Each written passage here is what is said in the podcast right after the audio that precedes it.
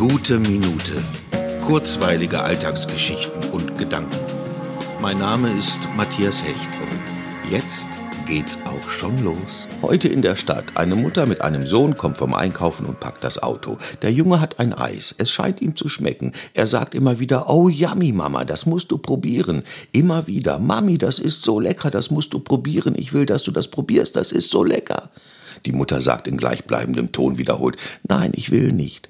Ich kann ihn so gut verstehen. Er würde sich wahrscheinlich noch mehr über sein Eis freuen, wenn die Mutter probieren würde. Das ist kein Vorwurf an die Mutter, sie mag halt einfach nicht. Aber es ist ein schönes Bild dafür, wie sehr wir uns noch mehr freuen, wenn sich jemand mit uns freut, etwas mit uns entdeckt.